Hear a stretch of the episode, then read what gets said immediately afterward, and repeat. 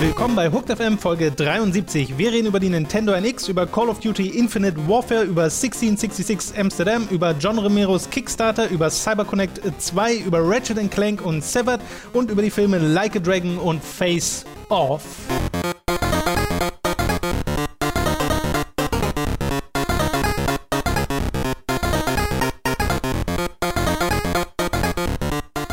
Robin? Ja. Ich habe nur den Anfang mitbekommen, aber was sollte das mit diesen Mordplanungen in diesem letzten Podcast hier? Äh, du warst nicht involviert, keine Sorge. ähm, ich habe, weil dieses Problem ist, ich glaube, du würdest zu schnell skeptisch werden. habe, war meine Begründung dran. Ich, also ich bin direkt zu Mats. Ich habe ich hab direkt was, äh, mhm. was, was, direkt mein Ziel. Ich würde ihn ja auch erst, erst aufessen, wenn der Zombie-Apokalypse, das war wir schon in der vorherigen Episode etabliert. äh, der Tom erwähnt äh, die letzte Folge der Ratsherren, die am äh, Sonntag gestern erschienen ist. Ähm, ich weiß nicht, hast du, dir, hast du den Song mitbekommen? Nee, so weit war ich noch nicht. Oh, das musst du Ich habe wirklich die ersten oh, 15, das, 20 oh, dann kann ich da gleich eine Reaktion sehen, das freut mich sehr. Ähm, also ich möchte, ich möchte, ich, wir, ich weiß, wir, wir sagen ja öfter, wir waren bei X und Y, guckt da doch mal rein. Ich möchte euch in aller Förmlichkeit und in aller Dringlichkeit dazu auffordern, äh, auf die dritte Episode von Ratsherren zu klicken, am, auf iTunes oder Podcast-Catcher oder bei uns auf der Website, Book Magazin, haben wir auch einen kleinen Artikel für veröffentlicht. Äh, und ich meine, das war insgesamt ganz okay. Wir haben, glaube ich, eine Dreiviertelstunde darüber diskutiert, was zuerst da war, das Sandwich oder die Idee, ein Sandwich zu machen. Mhm. Also ob das quasi, das war quasi Evolution. Aus Versehen passiert. Das war quasi Evolution oder Creationism, weißt du? Ob da jemand, ob es einen Gott gab, der bewusst gesagt hat, ich mache ein Sandwich, oder ob es einfach eine natürliche Evolution war. Dreiviertel Stunde oder so. Äh, aber das ist nicht das Highlight, sondern das Highlight ist ganz das Ende, wo etwas passierte, was ich noch nicht spoilern möchte. Ähm, guckt da einfach rein, euer Leben wird ein besseres sein. Und du bist auch fremdgegangen, ne? Ich bin auch fremdgegangen, genau. Äh, ebenfalls mit dem Mats. Ach, das ist eine so eine Schlampe, der furchtbare Dreiecksbeziehung, die wir, die wir da führen. Äh, war bei der Super Kreuzburg und haben mit dem Mats äh, Mario Tennis, nee, Mario Power Tennis, hieß es, glaube ich, für den Gamecube gespielt. Äh, heißt das in, nur Europa so? Kann das sein? Ich bin mir nicht ganz sicher. Okay. Es, es war, irgendwas war da mit der Benennung. Ah, vielleicht verwechsel ich auch mit Strikers. Äh, Strikers. Mhm. Ja, das hieß auf jeden Fall anders. Ja. Äh, genau, Mario Power Tennis haben wir gespielt. Mats und ich haben ja eine schon fast jahrelange Fehde in Mario Tennis am Laufen, seit äh, wir das mal beim Retro-Sonntag äh, bei Giga Games gespielt haben. Äh, und da kann man sich das angucken, da geht das weiter mit diversen Versus-Matches, was sehr viel Spaß gemacht hat, weil das ein wunderbares Spiel ist und deutlich, deutlich besseres Spiel ist als zum Beispiel Mario Tennis Ultra Smash mhm. auf der Wii U, was ja so ein bisschen klinisches ja. hier nehmt mal dieses 20-Euro-Spiel für 50 Euro. Wenn man wollte, könnte man sagen, dass ihr Fedeball gespielt habt. Fe Fedeball? Wenn man wollte. Wenn man wollte. könnte man das tun. Alles klar, habt ihr direkt zwei Schauempfehlungen. Jetzt allerdings erstmal hier zuhören. Ach, Entschuldigung, das, das, war, das, erste, das, erste, war gut, da habe ich es ja. mit.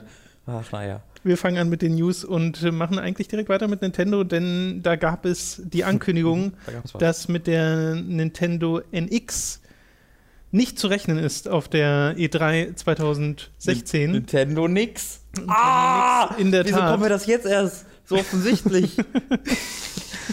Und das ist für uns schon fast ein bisschen tragisch, weil wir haben uns ja da, also wir freuen uns ja sowieso immer auf die E3, mhm. weil äh, wir dieses ja, dieses Event ganz gern haben und es auch immer gern haben, das mit euch live zu schauen. Mhm. Und äh, wenn man sich anschaut, letztes Jahr Nintendo war das mit diesen Muppets und sowas, das war schon ganz lustig. Mhm. Dann wurde die Direct aber so ein bisschen mh, hm, langsam mhm. und so richtig viel zu zeigen hatten. Yoshi ist rot und ich habe die Farbe erfunden. Genau. Help.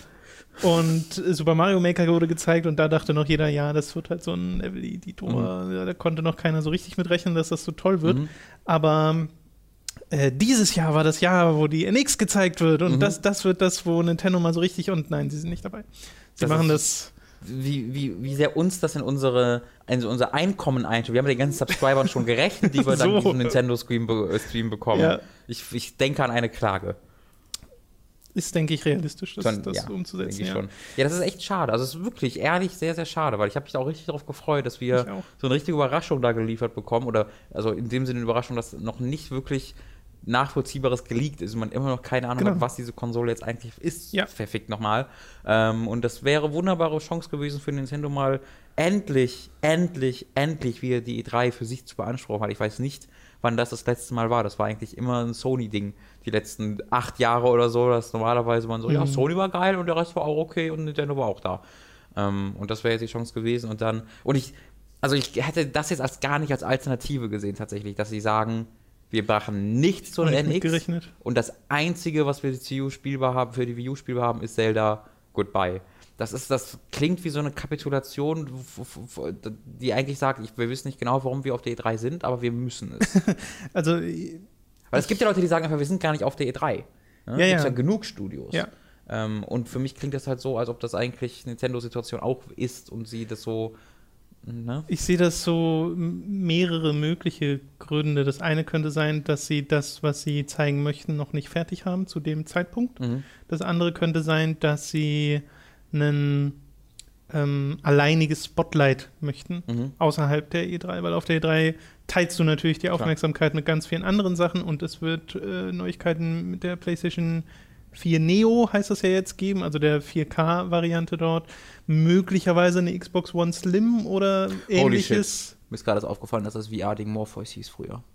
Das ist dir jetzt erst aufgefallen. Oh mein das Gott. war doch aber in jeder News-Headline irgendwie drin. Ich habe ständig, die, ich habe immer, ich hab immer gelesen, ach. Matrix, aber ja, weil Neo ist Matrix, so, aber ich verstehe jetzt, warum alle Morpheus. jetzt so darauf abgehen. Ja. Jetzt fällt mir gerade Morpheus ein. Oh, Sehr Robin. gut. Schön, dass wir diese, diese Momente immer im Podcast haben. Ich erinnere mich an Harley Quinn, Ja, das war, das, ja, da kann aber auch keiner berechnen. aber wirklich nicht. Ähm, das äh, sind halt so Sachen, mit denen man auch rechnen kann, oder bei denen es sogar sehr sicher ist, dass die äh, dort ausführlicher vorgestellt werden. Äh, und da will Nintendo vielleicht sich nicht die Aufmerksamkeit teilen, aber so richtig sicher bin ich mir da auch nicht. Vielleicht ist es auch nur Nintendo, die so sind wie Nintendo, Hm. nämlich nicht nachvollziehbar Marketingaktionen äh, durchzuführen. Oder sie dachten sich nach der Wii U-Enthüllung, ja, nee, das hat irgendwie jeden verwirrt. Lag bestimmt an der E3. Wir brauchen ein drei Stunden Event, das geht auf der E3 leider nicht. Wir haben eine PowerPoint-Präsentation vorbereitet. Ich weiß es nicht. Ich freue mich immer noch total drauf, dieses Ding dann endlich mal in Aktion Klar. zu sehen. Sie haben ja gesagt, später im Jahr wird das. äh, Ja, wir werden dann mit Sicherheit, wenn das zu einer vernünftigen Zeit ist, einfach vielleicht so einen Stream machen für die Direct, die dann Genau, kommt ja, ja. dazu oder so. Ja, das ist Ähm, immer die Frage. Ne? Manchmal sind die um vier oder so. Ja, genau, wenn das zu einer vernünftigen Zeit ist. Ja. Ähm, hattest du den Zelda-Release-Termin auch schon? Naja, äh, März 2017 ist sowohl Äh, März Release. ist wieder zurückgezogen worden. Ist wieder zurückgezogen. Mhm, also offiz auf offizieller Sa Also ich glaube, die haben in der Pressemitteilung äh, zu Zelda nie März gesagt, aber in der Product-Page auf Nintendo stand März. Das haben sie mittlerweile wieder rausgelöst und Okay. dabei steht nur noch 2017. Okay, okay. Äh, weil für die NX gab es ja richtig den Tweet Mhm. auf allen Twitter-Kanälen von Nintendo, dass die NX im März 2017 kommen wird. Obwohl wir noch nicht den offiziellen Namen wissen, obwohl wir noch nicht Ja. wissen, was diese Konsole ist. Wir wissen aber, wann sie rauskommt, nämlich nächstes Jahr im März. Und man ging, wie gesagt, bis vor kurzem noch davon aus, dass Zelda Wii U auch dann erscheint, aber dem ist dann scheinbar Also doch nicht so. da ist grad, das ist gerade nicht sicher, dass es ein Launch-Titel für die NX ist. Das könnte. Das Das fände ich nur mega 17. krass, ehrlich gesagt, Ich weil auch. dieses Zelda-Spiel ist 2013, nee, 14? 14 wurde es, Ja, da glaube ich, zum ersten Mal Bilder und du, gezeigt. Du glaubst wirklich, dass du bis 2015 fertig wirst? Ja, ja, da gibt es doch genau diese Genau. Situation, wo sie Ja. da sitzen. Also das äh, Das ist krass, ja, weil das eines ist, der längst entwickelsten Zeldas wahrscheinlich. ist halt auch deswegen krass, weil ähm, die einzige, der einzige Grund, den ich bisher für diese Verzögerung oder für diesen Release-Verzögerung gesehen habe, ist halt, weil es äh, für Wii U und NX gleichzeitig rauskommen muss. Und wenn die NX jetzt am März 2017 kommt, dann muss natürlich auch die Wii U-Version erst am März 2017 kommen.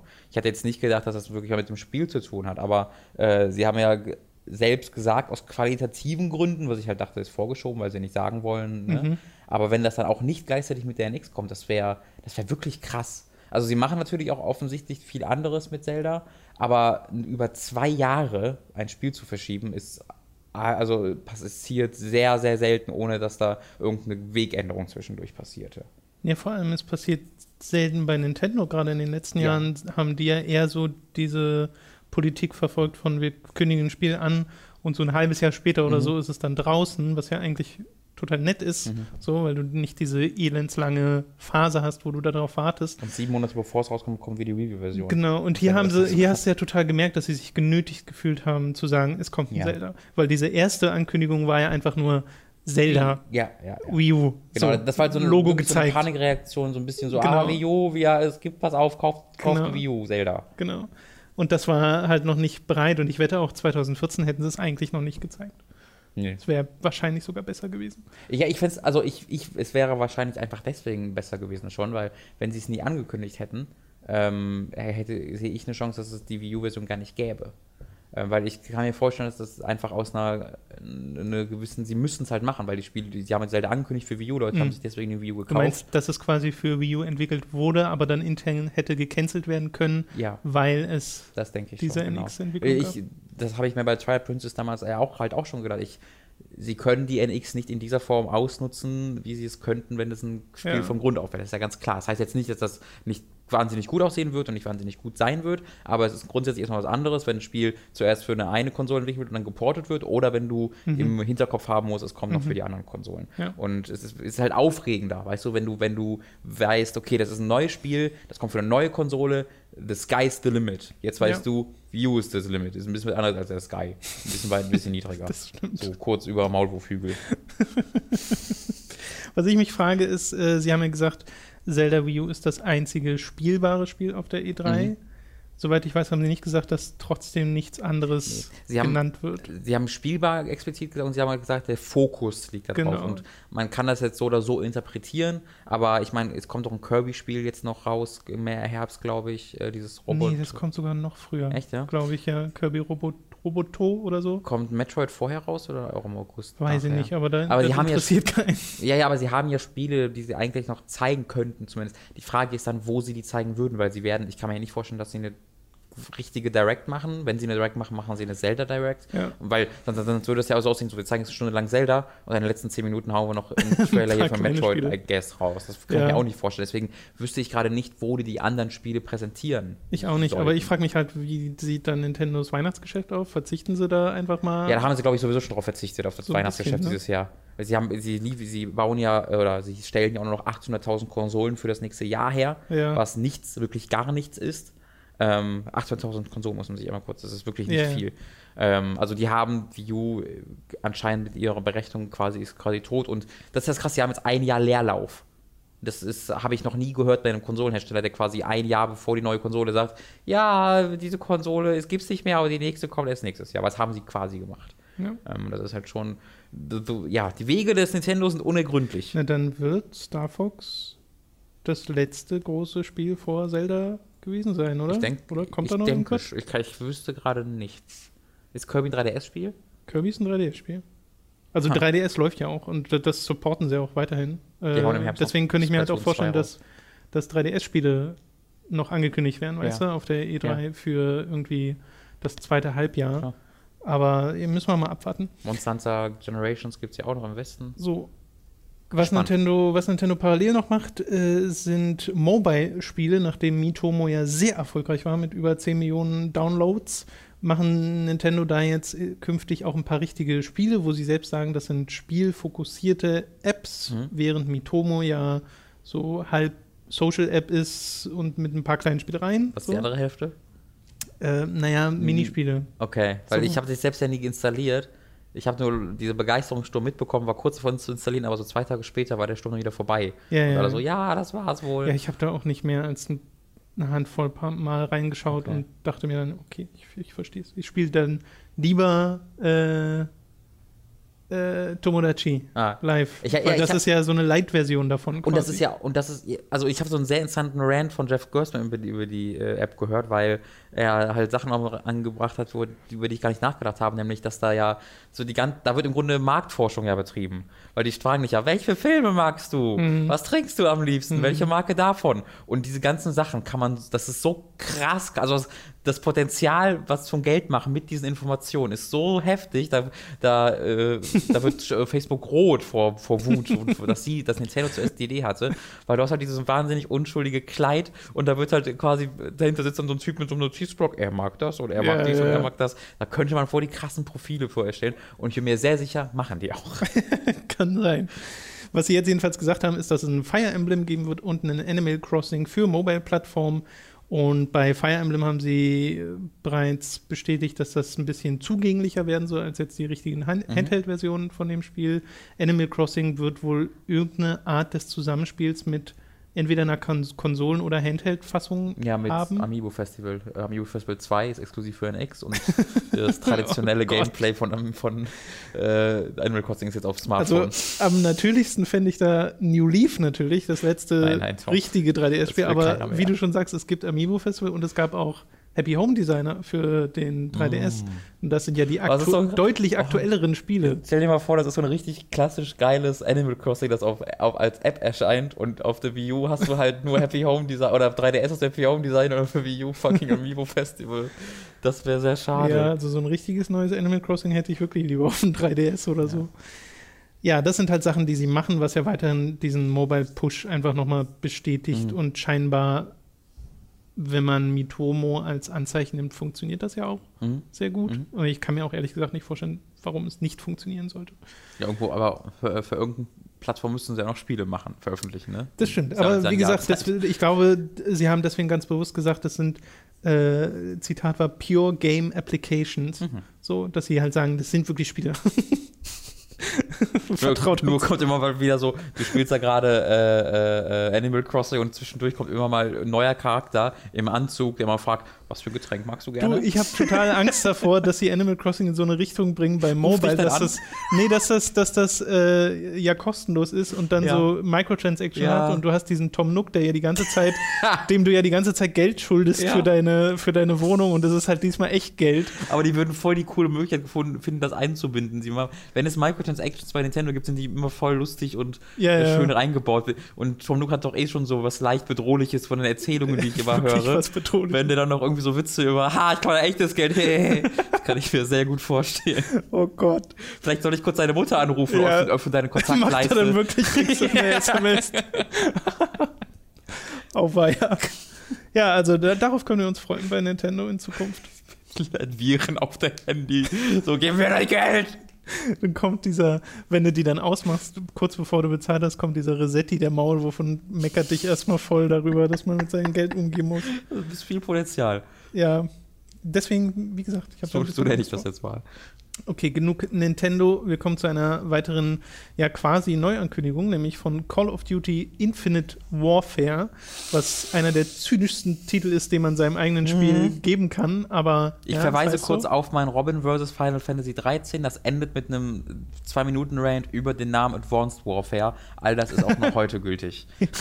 Wobei Advanced, da war doch noch irgendwas. Irgendwas spielte da noch mit rein, dass das Medal of Honor dieses in dem Jahr Advanced so gleich Warfighter. Nee, es, genau, es gab auch noch Advanced Warfighter. Warfighter und Future Soldier. Genau. Das war so eine allgemeine ja. Ermüdung an Warfare. Aber es ist halt immer noch Warfare. Und das ist voll verwirrend, weil ich habe letztens jetzt erst einen Titel, äh, einen, einen Kommentar gesehen von jemandem, der in der Serie drin ist und sich auskennt. Also, warte, ist das jetzt ein Sequel zu Advanced Warfare? Weil es ja auch. Nein, nein, Advanced Warfare ist die andere Serie. Das könnte vielleicht ein Sequel zu Modern Warfare oder für Ghost sein, weil die anderen kommen von anderen Entwicklern. Aber Ghost hat doch gar kein Warfare im Namen. Das ist äh, eine, ja. Oder man behandelt es einfach unabhängig davon. Es geht dieses Mal um eine Alien-Invasion. Echt? Was? Ja, es gibt ja, Aliens? Es gibt eine. Hast du den Trailer nicht gesehen? War da waren noch keine Aliens. Natürlich, sie reden direkt von einer Alien-Invasion. Ich habe nicht gehört, was sie gesagt haben, ich habe nur gesehen. Achso, ganz am Anfang hörst du halt so Radio-Chatter von wegen Full-Scale-Invasion, we're not prepared for this und dann siehst du ja diese Schiffe. Ja, ja, ich dachte, es wären einfach Sci-Fi-Menschenschiffe. Es kann auch Sci-Fi-Menschen sein, aber es ist auf jeden Fall eine Invasion. Okay. Also ob es jetzt wirklich straight-up Aliens sind, weiß ich nicht, weil man sieht tatsächlich keine richtigen okay. Aliens in okay. diesem Ding, nur, nur so Zukunfts- Soldaten. Das sind die Soldaten, die haben vor 100 Jahren den Mars kolonialisiert und dann haben die die bestimmt, alleine gelassen, weil die Ressourcen ausgegangen sind und die haben, wurden zu Nazis und jetzt müssen sie die Killzone genau. starten. In diesem ersten Trailer sieht man erst so zerstörte Menschenstädte ganz normal und da dachte ich erst so, hä, ist das jetzt doch alles auf der Erde und mhm. du hast einfach nur dieses leicht postapokalyptische Szenario, beziehungsweise apokalyptische Szenario, äh, weil das ja gerade alles passiert, diese Invasion. Aber nein, er steigt dann, der Protagonist steigt dann irgendwann in eines dieser Raumschiffe ein und fliegt tatsächlich ins Weltall mhm. und dann siehst du dort potenziell Dogfights, hast auch so Kämpfe auf Raumstationen, Zero-G-Gefechte, wie es die auch schon mal kurz in Ghost gab, äh, Mechs und ja, Weltraumstationen, fremde Planeten sieht man auch teilweise. Mhm. äh, das ist ein richtiges Weltraumspiel, ein Sci-Fi Call of Duty. Ich meine, das war der eine coole Moment, den Ghost hatte. Mhm. Diese, diese Sequenz. Ich mittlerweile jetzt gerade, also durch das Wissen der Existenz von Infinite Warfare, glaube ich, dass Ghost einfach eine Ausrede war, um diese Demo zu entwickeln, zu damit es uns sehen, was funktioniert. Und da mussten sie halt direkt noch ein Spiel drumherum machen. Ähm, so ist die einzige Erklärung dafür. Ich hoffe sehr, dass sich die Charaktere aus Ghost wieder äh, erkennt, also dass die Story weitergeführt wird. Ist das denn so, dass das irgendwie einen Zusammenhang hat, hat? Also es hatte vor den Cliffhanger Ghost. Ähm, aber weiß ich nicht, nee. Ich auch nicht. Keine ist Ahnung. Mir aber auch ein bisschen ähm, ja, also ist, Ghost war ganz, war sehr, sehr offensichtlich, das ist unsere neue Serie. Und dann sagte sie jeder so, nein. Deswegen äh, hoffe ich auch mal, dass sie einfach jetzt gesagt haben, okay, doch nichts. Jetzt Infinite Warfare unsere Serie. Ähm, aber es ist, finde ich, halt so verwirrend zusammen mit äh, Advanced Warfare. Mhm. Weil ich kann mir wiederum vorstellen, dass Infinite Warfare ein quasi Sequel für Modern Warfare ist und dass du Captain Price oder sowas dann hast. Weil Captain Price ist ja in jeder Epoche irgendwie das, der Sohn und Sohn. Genau, das würde zusammenspielen damit, dass sie parallel mhm. Call of Duty 4 äh, Modern Warfare remastern mhm. und auch sagen, das gibt es irgendwie in der Legacy Edition oder bla bla bla von Infinite Warfare dabei, aber es wird es ja auch separat geben. Ja. Also, dass halt da für aktuelle Konsolen eine Version kommt von dem wohl beliebtesten Call of Duty. Auf jeden Fall. Äh, Gar keine Frage. Dass, dass, es gibt, dass das Und, äh, remastered Man muss ein großartiges Call of Duty. Modern mhm. Warfare ist sensationell gut. Äh, und ich bin sehr gespannt, weil es heißt Remastered und nicht HD. Ähm, also Wirklich hoffe ich sehr, gemacht, dass, ja. die, dass sie das in die Advanced Warfare äh, Engine jetzt auch gepackt haben. Das ist auch interessant, weil. Also es ist ja am Ende vom Trailer kurz zu sehen und es sieht halt wirklich noch gut aus. Auch, ich habe auf mein Handy nur geguckt, den Trailer. Ich muss mir den gleich so, mal okay. so angucken. Ähm, dann, also da, dann freue ich mich da wirklich sehr drauf. Ähm, auch bei Infinite Warfare jetzt, das sah, das sah schon instant besser aus, grafisch, allein grafisch, als Black Ops 3, weil das äh, Absurde mhm. war ja, in Advanced Warfare sah besser aus als Black Ops 3. Ähm, weil es benutzt zwar die gleiche Engine, aber sie entwickeln ja gleichzeitig ja, und ja. haben dann irgendwie andere Pfade beschritten. Ähm, und Infinite Warfare sieht jetzt wieder auf dem Niveau von Advanced Warfare ich aus, was fand, wirklich gut war. Ich fand aber äh, dieses Szenario und äh, auch der Trailer hat mich mehr angesprochen als die letzten Trailer und die ganzen ja. letzten Call of Duties, weil es halt, äh, weil sie mal wirklich so weit in die Zukunft gehen und das so raus ist von diesem Militärkram, dass du halt sagst, okay, es ist halt wirklich einfach Weltall und ja. eine Invasion auf der Erde und deswegen jetzt auf anderen Planeten und Space Stations. Äh, und da kann ich mir vorstellen, dass es auch wieder so ein paar dieser stilleren Levels gibt, mhm. gerade wenn du über so eine dunkle Weltraumstation gehst oder in, diesen, in dieser Zero-G-Umgebung bist. Äh, das finde ich nicht unspannend. Also ich Komm, bin da auch jetzt die normale, also ich, Skepsis würde ich es gar nicht nennen. Ich weiß ja, was ich bekomme. Ich muss ja gar nicht mehr skeptisch ja. sein. Ähm, ich weiß, was ich da bekomme und in allermeisten Fällen unterhält es mich auch. Jetzt Black Ops 3 war ein Desaster im Singleplayer und Ghost war enttäuschend, aber der Großteil der Call of Duties ähm, sind unterhaltsam im Singleplayer. Ähm, und ich bin jetzt, ich sag mal, wenn ich, wenn man, wenn Skepsis, wenn man das so nennen möchte, bin ich bei diesem Spiel schon am skeptischsten, dass ich jemals war äh, weil es halt von dem neuen Infinity Ward kommt und deren einziges Spiel in dieser Konstellation ist halt Ghost. Mhm. Äh, und das ist ähm, halt, teilt sich so mit Black Ops 3 ja. den, die, die Ränge äh, auf den unteren Plätzen der, der äh, Singleplayer-Kampagne. Aber äh, also ist ein interessantes Szenario. Ich weiß, ich weiß, also viele Call of Duty-Fans sind sehr tired von diesem Zukunftsding, weil die sagen, ey, äh, wir wollen halt Modern Warfare haben, sowohl wörtlich als auch im übertragenen Sinne. ähm, und die sagen halt, das ist nicht Call of Duty in diesem Sci-Fi-Ding. Ich finde es aber ganz gut, weil sie trauen sich da mehr, als ich ihnen zutrauen würde. Und was vor allen Dingen interessant ist, es gibt ja sich sehr, sehr stark haltende Gerüchte, dass das neue Battlefield im Ersten Weltkrieg spielen wird.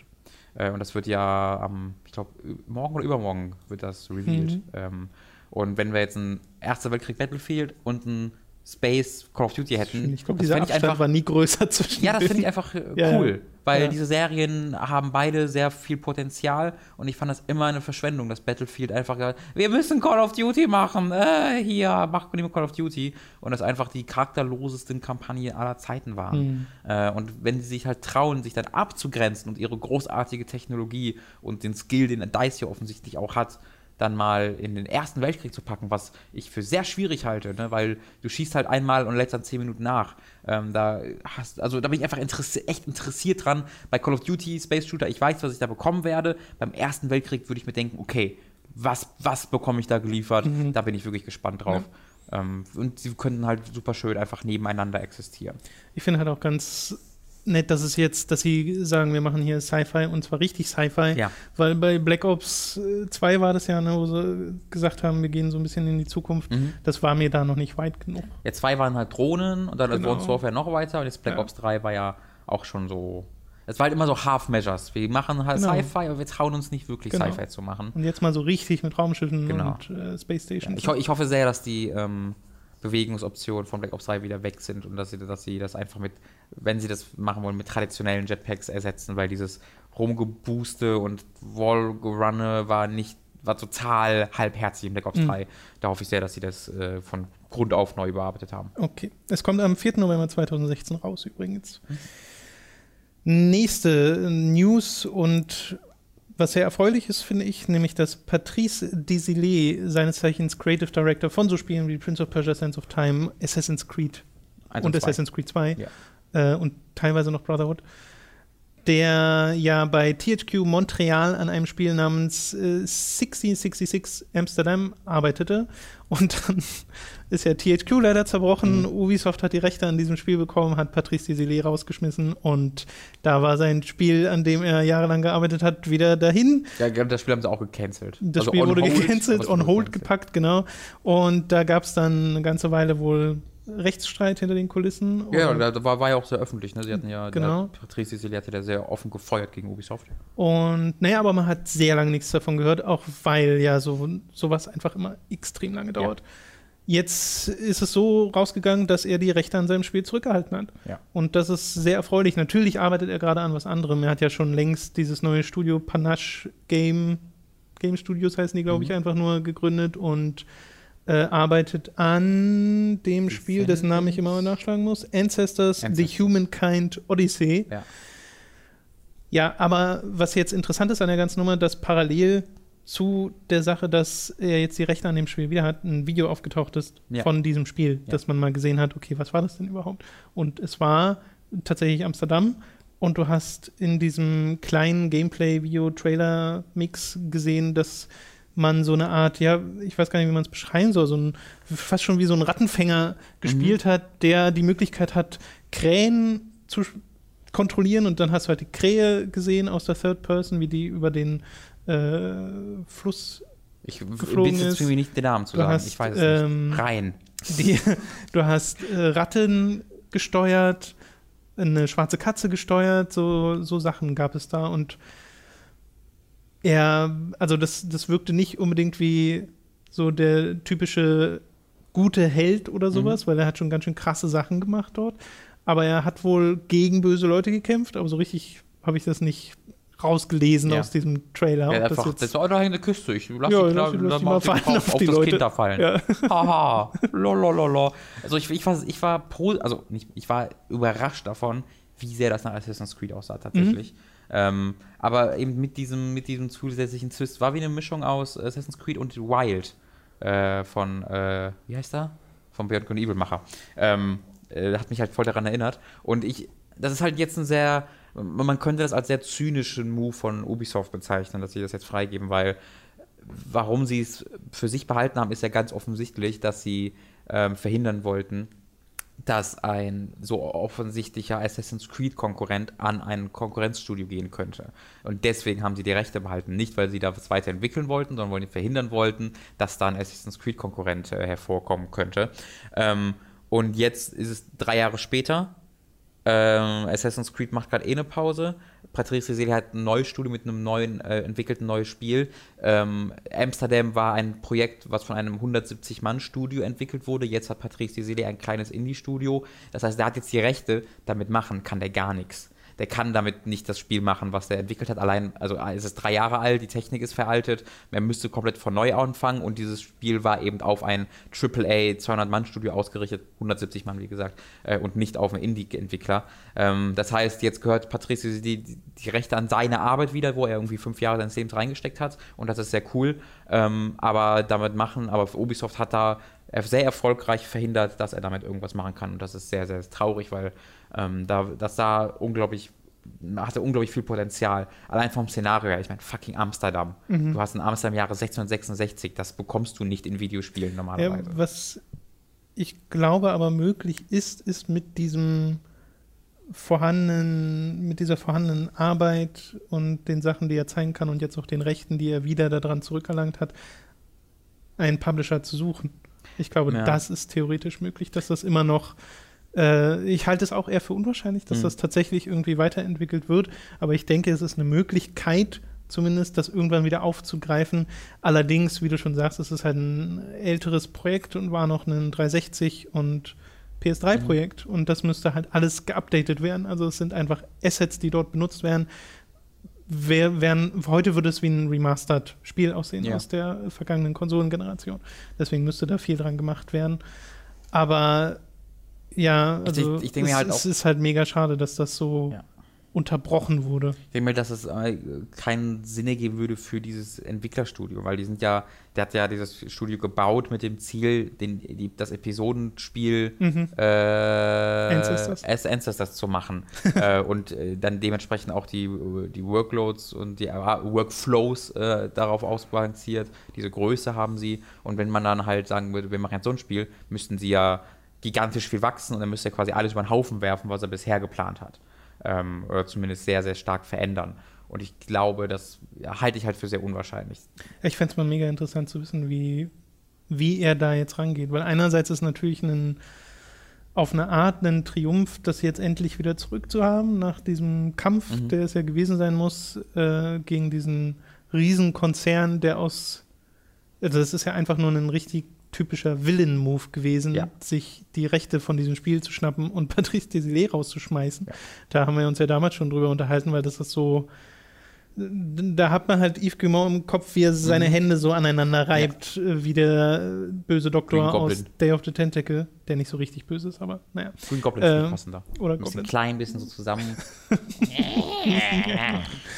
ja, also das ist äh, sehr blöde Geschichte insgesamt, aber zumindest so ein, so ein halbes Happy Ending. Aber wie gesagt, mich interessieren da total seine Gedanken und es wird ja sicherlich irgendwann mal mhm. mehrere Interviews und Einsichten da geben, was er damit machen will, falls er noch etwas damit machen will. Es sei denn, ein Teil dieses Deals war, du redest nie wieder über das Spiel, wir geben dir die Rechte.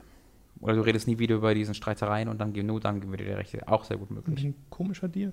Naja, das ist halt ein Teil davon. Vielleicht ist der Deal aber auch, wir zahlen keinen Schadensersatz, aber geben dir die Rechte. Das kann auch, weil ich glaube, die rechtlichen Streitereien wurden damit beigelegt und alles, was wir halt wissen, ja. ist, dass, äh, die, dass er es die Rechte bekommen hat und ich kann mir nicht vorstellen, dass das alles ist.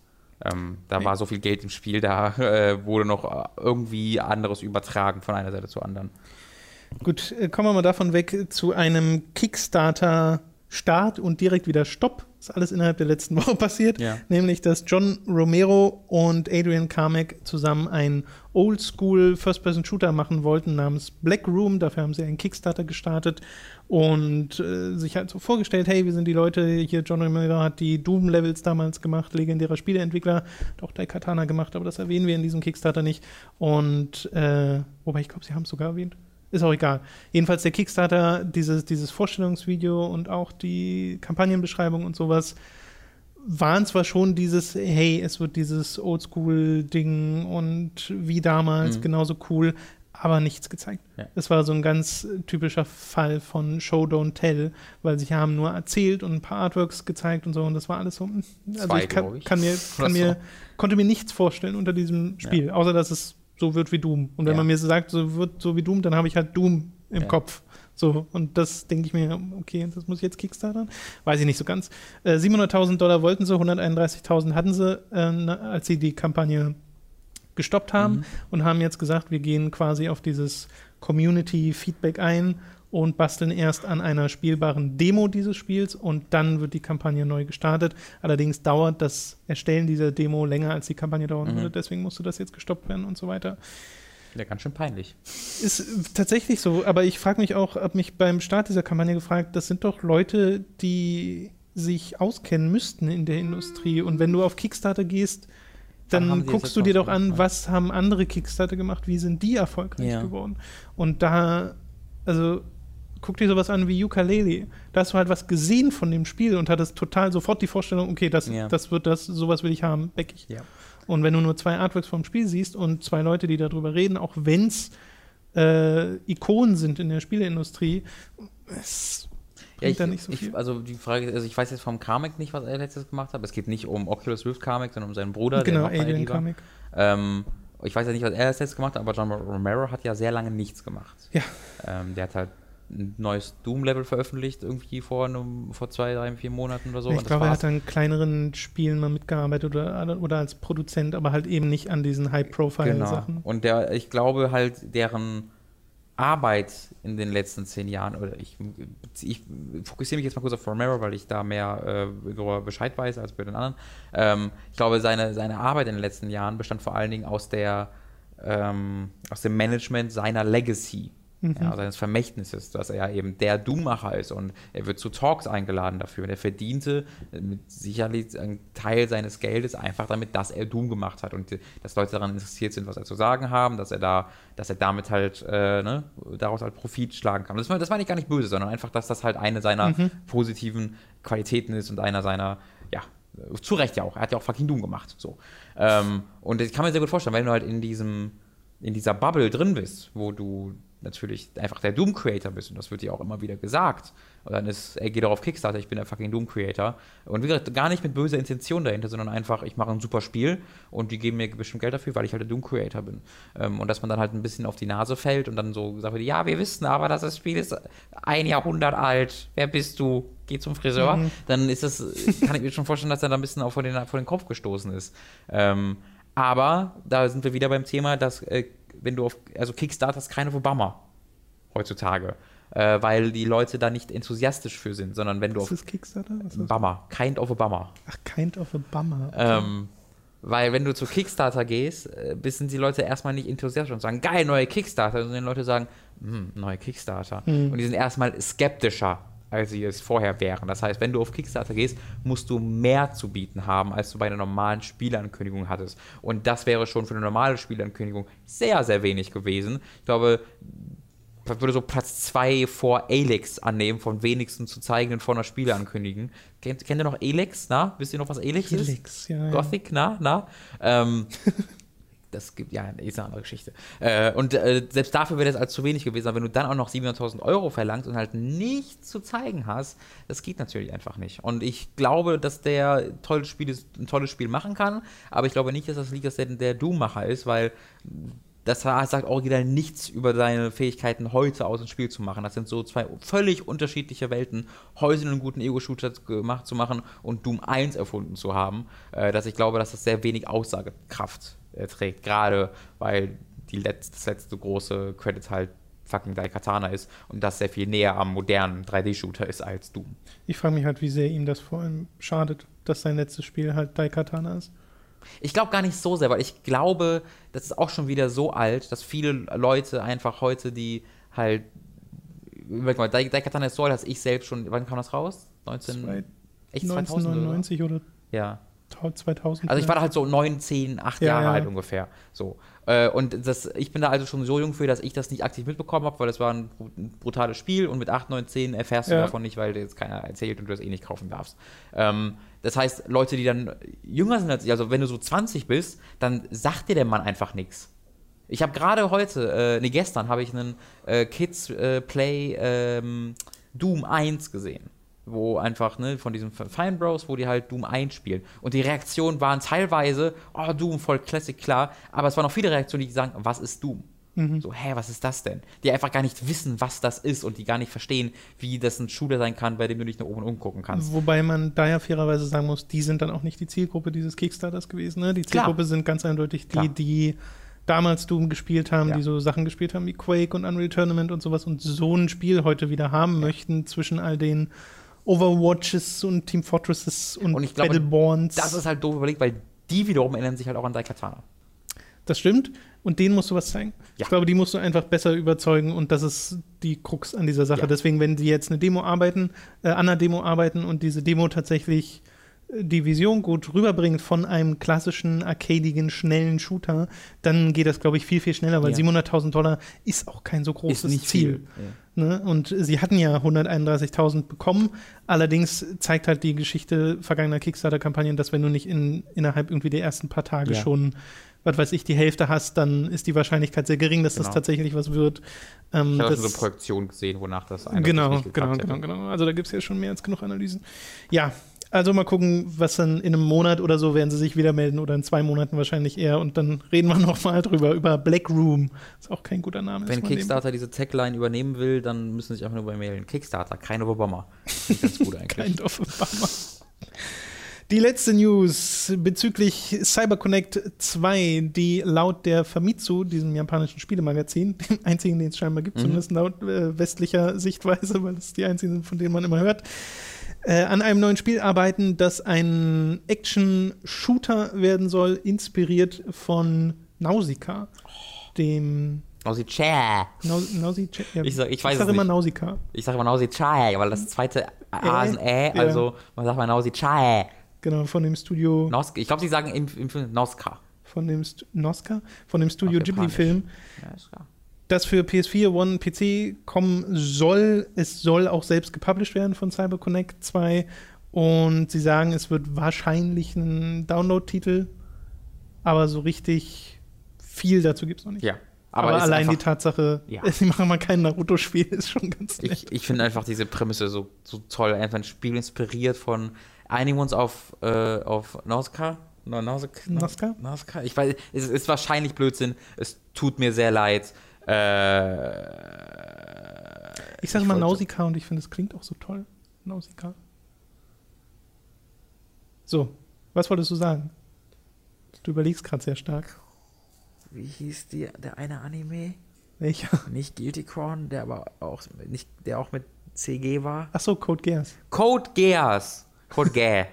Code Gay. Boah, das war so ein, das war, das sind alle so ausgerastet. ja, ich weiß aber auch noch nicht, wie man den ausspricht. Das ist auch in jeder, in jeder Sprachversion anders. Im Deutschen also, wird es anders ausgesprochen als im Japanischen und alle haben nur die deutsche Version geguckt. Man kann mich deswegen an, weil ich es auf Japanisch ausgesprochen habe. Das Problem ist aber, ich habe es nicht korrekt auf Japanisch ausgesprochen. Ja. Ich habe es so ausgesprochen für mich, wie das Japanisch war, aber meine Aussprache ist natürlich ein bisschen anders als im Japanischen. Deswegen sind da die Leute auch ausgerastet und alle haben einfach einen, einen Rappel, Rappel bekommen da. Ist eine andere Geschichte. Äh, Nausicaa äh, ist ein sehr, sehr guter Film und ja. ähm, ich habe daraus, darüber auch ein Anime Awesome gemacht, wofür ich recherchiert habe, wie man das ausspricht. Also hoffentlich. hoffentlich seht ihr dann ja in dem, in dem Video, ob ich es richtig ausspreche. ähm, und ich, großartiger, großartiger Film. der sehr toller Film. Erste Ghibli-Film inoffiziell, offiziell ist es gar kein Ghibli-Film, weil der gemacht wurde, bevor Ghibli überhaupt ein, ein, ein Thing war, aber quasi in der Konsequenz daraus wurde Ghibli gegründet und es ist damit quasi ein Ghibli-Film. Äh, ganz, ganz, ganz, ganz, ganz, ganz toller Film. Ähm, und mit einer vor allen Dingen ganz wunderbaren Optik, diese Gegnerdesigns, diese in riesigen Insekten, die unglaublich abartig sind, aber trotzdem immer was Edles haben und äh, was Gutes haben, trotz ihres Aussehens. Das schafft diese Serie, äh, dieser Film ganz, ganz wunderbar. Ähm, und wenn die sich das als Vorbild nehmen, ähm, ist da unglaublich viel Potenzial dabei. Weil erstmal bei allem, was Cyber Connect macht, ist sowieso Potenzial. Äh, und dann noch mit der Prämisse, inspiriert von diesem Film, ähm, wird halt so ein Space-Shooter äh, Finde ich wahnsinnig. Was ist denn das? Ist Azuras Wrath das letzte eigene Ding von denen gewesen? Ähm, Weil die haben doch bestimmt zwischendurch auch so Spiele gemacht, die man einfach nicht so wirklich kennt. Ich kann mir gut vorstellen, dass sie noch japanische Spiele, Apps oder sowas machen, okay. dass sie einfach Sachen machen, aber das weiß ich nicht. Sie haben auch noch die, äh, die Hack-Serie gemacht, aber die haben sie, da haben sie sehr lange nicht mehr dran mhm. gearbeitet.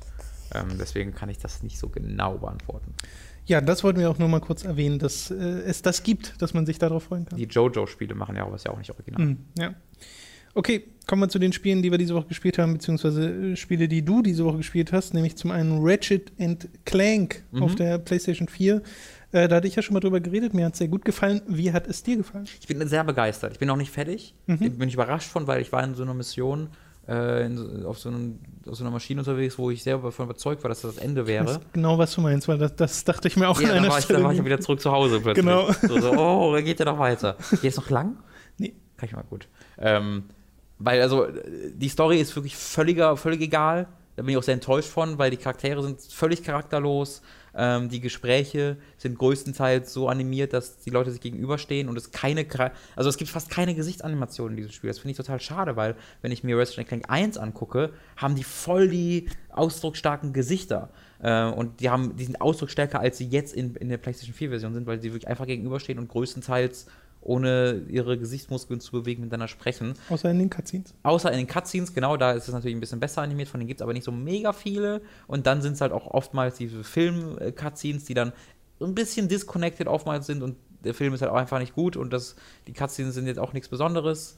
Ja, es ist immer so ganz komisch. Und du hast eine Cutscene, dann so eine Schwarzblende mhm. und dann kommst du wieder ins Spiel rein und du denkst dir, äh, das passt nur das so halb zusammen. Sieht ein anders aus. Also, ja, ich, ja. find, ich, war dann doch überrascht, wie ähnlich es sich doch aussah. Ja, Aber man sieht halt an den Schatten. Ne? Die Schatten flimmern so ein bisschen und du merkst auch, ja, auch der Szenenübergang ist einfach nicht vorhanden, wenn du so einen Schwarzblenden-Effekt genau. machst. Und man sieht halt immer, dass die Inszenierung auch anders ist, weil es gibt eine sehr unterschiedliche Inszenierung zwischen Filmen und Spielen. Bei Spielen hast du so, ein, so eine oder zwei Kamerafahrten, die jedes Spiel benutzt. Ähm, ähm, ja. Während du bei einem Film dann natürlich schon ein bisschen eigenere äh, Zooms und sowas hast. Und wenn es dann in, ins Spiel geht, stehen die zwei Charaktere sich dann eher wieder gegenüber. Ähm, das finde ich halt ein bisschen schade, weil Ratchet Clank war jetzt, hatte schon ein bisschen mehr Charakter als das in den alten Teilen. Vor allem Clank. Clank war jemand, der, also die hatten sich immer mal wieder gekabbelt, Ratchet und Clank. Weißt du, die waren halt so Buddies, die immer mal wieder andere Meinungen hatten und Clank war halt der ruhige, der mal berechnet hat und, und Ratchet war der, der immer so Kopf voraus durch die Wand mhm. und dann sind halt lustige Gespräche daraus entstanden und Clank ist hier ein toter Roboter. Also er hat kein Charakteristika in diesem Spiel. Das finde ich sehr, sehr schade. Ähm, aber das sind so, ziemlich den einzigen Kritikpunkt, den ich an diesem Spiel habe, weil ansonsten ist es wirklich, wirklich, wirklich großartig. Das macht so viel Spaß, einfach durch die Gegend zu laufen, Kisten kaputt zu schlagen, die Trauben aufzusammeln. Das ist einfach ein Wunder, ein, ein bis ins die letzte Perfektion ausbalancierter Gameplay-Loop, den es da gibt. Weil sobald ich eine Waffe ausgerüstet habe, äh, will ich diese upgraden. Äh, ich weiß nicht genau, was meine Upgrades machen. Bin gespannt, was die Upgrades machen. Dann sehe ich, ah, jetzt kann diese ich drei... Fragezeichen-Upgrades genau. meinst du genau? Ah, jetzt kann ich also drei teils, davon... Teils. Genau, es gibt einmal normale Upgrades, wo du einfach gesagt okay, du hast jetzt mehr Ammo ja. oder du kommst mehr, mehr Bowls dafür, aber dann, wenn du halt zu bestimmten Punkten in deinem, ähm, in deinem Skilltree jeder einzelne Waffe kommst, bekommst du halt so Fragezeichen-Slots, die dann irgendwas Besonderes noch machen. Ja. Und da habe ich voll Bock drauf, immer zu sehen, okay, was passiert bei dir mit dieser Waffe, wenn ich die freischalte. Dann, wenn du Level 5 erreichst, wird noch ein neuer Modus unlocked in dieser Waffe, dann wird irgendwie schon ein Kugeln drei gleichzeitig abgeschossen oder die Disco-Kugel explodiert am Ende, so ein Kram. Äh, und wenn du dann die eine Waffe auf Level 5 gemacht hast, findest du wiederum eine neue Waffe, wo das Ganze wieder von neuem anfängt und du wieder Bock hast, die von neuem aufzurüsten, du aber im Notfall auf deine anderen Waffen zurückswitchen kannst, die wieder mega mächtig sind.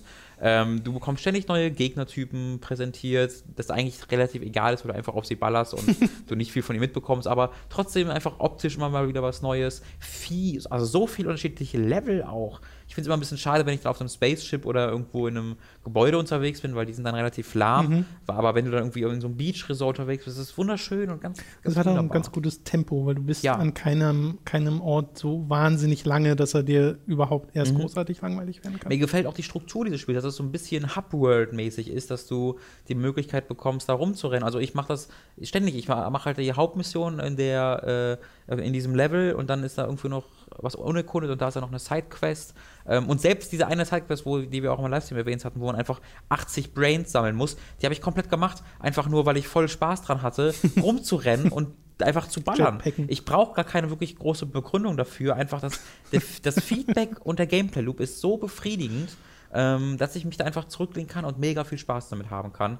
Äh, sie, wenn sie jetzt, ich sehr, hoffe sehr, dass es einen zweiten Teil gibt, einen, einen, zweiten Teil von diesem Reboot und sie dann nicht diese, diese, diese, äh, ja, diese Handschellen tragen von dem Film, dass sie sich danach richten müssen, weil ja. Ratchet Clank, also äh, Clank ist ja so charakterlos, weil er im Film so charakterlos ist in, in den Cutscenes. Und Ratchet ist auch nicht dieser äh, ziemlich äh, coole Typ, der eigentlich voll viel kann wie im Original, sondern er ist jetzt halt sehr äh, ah, Quark ist der Gute und ich bin voll der Fan und Herb Derb. Also ist halt viel mehr so ein Dummy als im vorherigen Teil.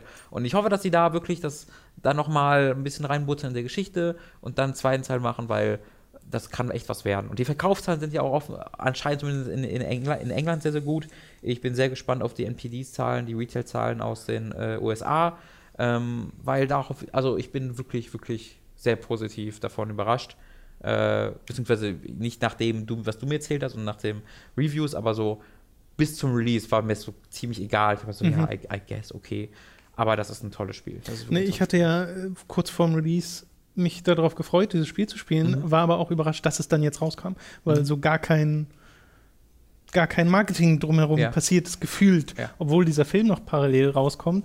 Aber der Film ist ja nun mal scheinbar nicht so der große Wurf. Ja. Äh, da hoffe ich dann mal, dass das dieser Franchise nicht allzu sehr schadet, dass sie sich vielleicht sagen, okay, wir bleiben eventuell bei Videospielen mhm. und ähm, machen dann halt Ratchet Clank 2, auch wenn das mega weird ist. Ja, es wird halt nicht so heißen. Ja, äh, naja, seid ihr da mal nicht so sicher. Ja, das stimmt. Aber heißt Ratchet Clank.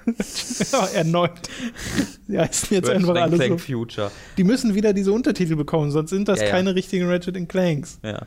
Es ist, glaube ich, so beim Film ist ja, dass es einfach all die, die sehr wenigen Sachen nimmt, die nicht funktionieren im Spiel und ausschließlich das macht halt die Dialoge und die Charaktere und das ist, also nichts von dem, was das Spiel gut macht, ist im Film enthalten. Nee, ich hätte auch bei, also ich habe ja wie gesagt Tools of Destruction gespielt und Crack in Time mhm. zwar nicht durch und Quest for Booty und so weiter, aber äh, ich habe mir auch bei den Spielen nie gedacht, dass das jetzt unbedingt ein Film sein müsste oder Mich sowas, weil schon da war es bei mir so, dass der Humor nur so zur Hälfte gezündet hat und Dies ich mir bei den Charakteren dachte, ja, okay, ich verstehe langsam, was der Deal ist mit Captain Quark und so. Ja. Äh, und es ist ja nun mal äh, immer so ziemlich das Gleiche gewesen. Ja.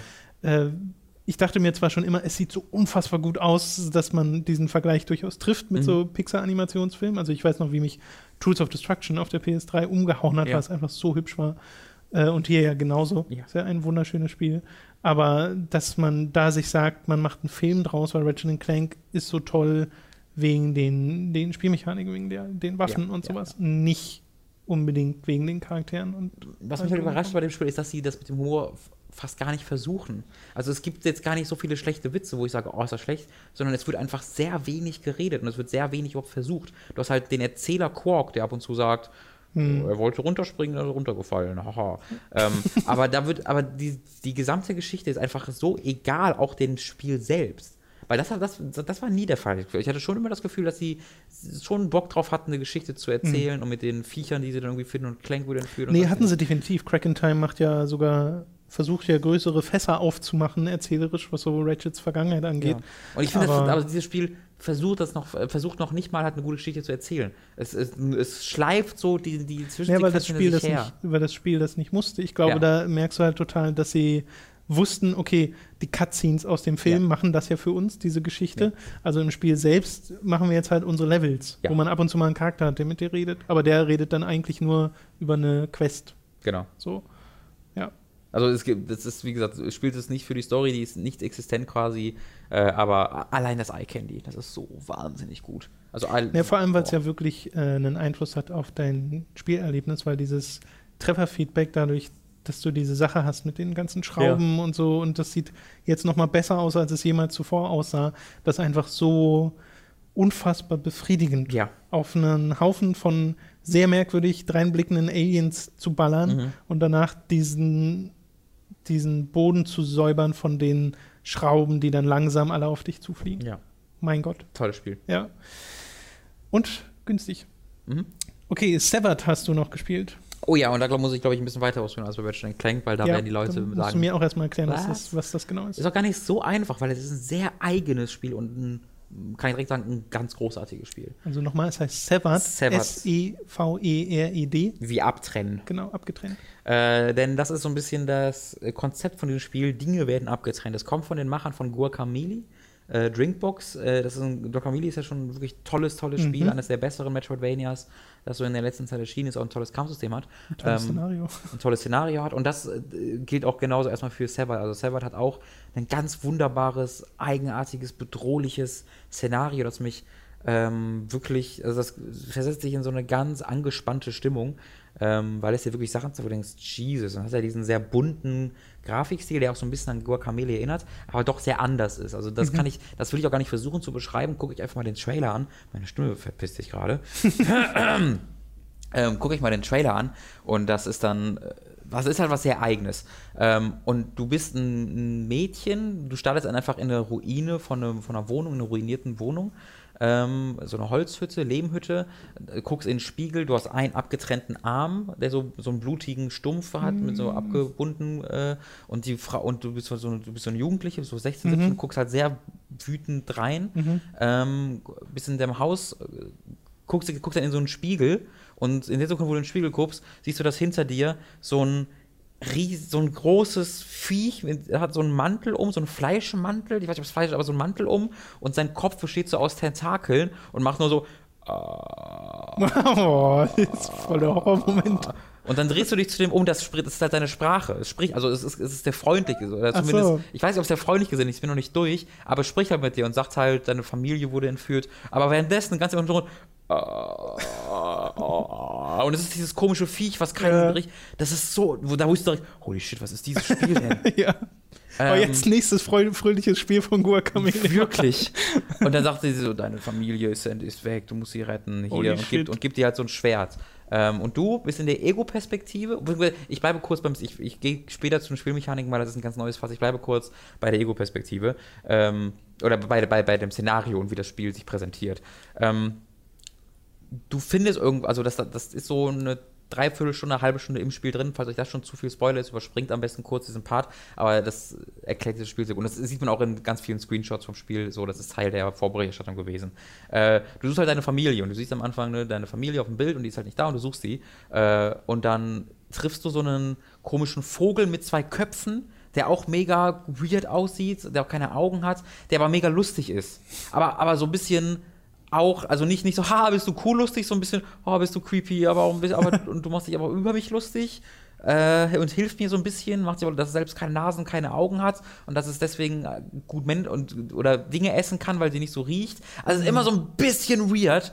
Äh, und der Vogel sagt dir, ey, dein Bruder ist da hinten, rette ihn mal. Und du kämpfst dich durch so einen riesigen Dungeon und dann triffst du deinen Bruder. Dein Bruder schwebt so in der Luft, durch seine Augen, seine Augenhöhlen sind leer, Augen sind rausgetrennt, ein Baum wächst durch ihn durch aus ihm heraus wachsen Äste und er ist so aufgespießt in so ein in so, auf so Äst, Baumäste und du musst ihn quasi dann abtrennen und du, du, du trägst dann dessen Leiche zurück in das Haus. Und das ist so ein krasses Bild, weil bist du, ja, ich rette jetzt meine Familie, lalalala, meine Familie geht bestimmt gut. Und ja. dann siehst du deinen kleinen Bruder, was halt ein Kind ist, was ja. einfach mit offenem Mund, ausgehöhlte, leere Augen, Äste wachsen aus seinen Augen heraus, was da aufgespießt ist der ist so, Jesus Christ! Und das macht das Spiel die ganze Zeit, dass es sich einfach mit so einer Optik überrascht. Äh, einen ganz, ganz unglaublich tollen Soundtrack hat, der auch so etwas leicht bedrohliches, aber auch was total melodisches hat. Ganz, ganz wunderbar. So, ihr habt das zum Szenario. Das Szenario ist großartig, so ein bisschen Dark Souls-mäßig, weil es auch sehr mysteriös ist. Du weißt ja. nicht, was diese Welt ist, aber hat mich allein schon deswegen vollgepackt.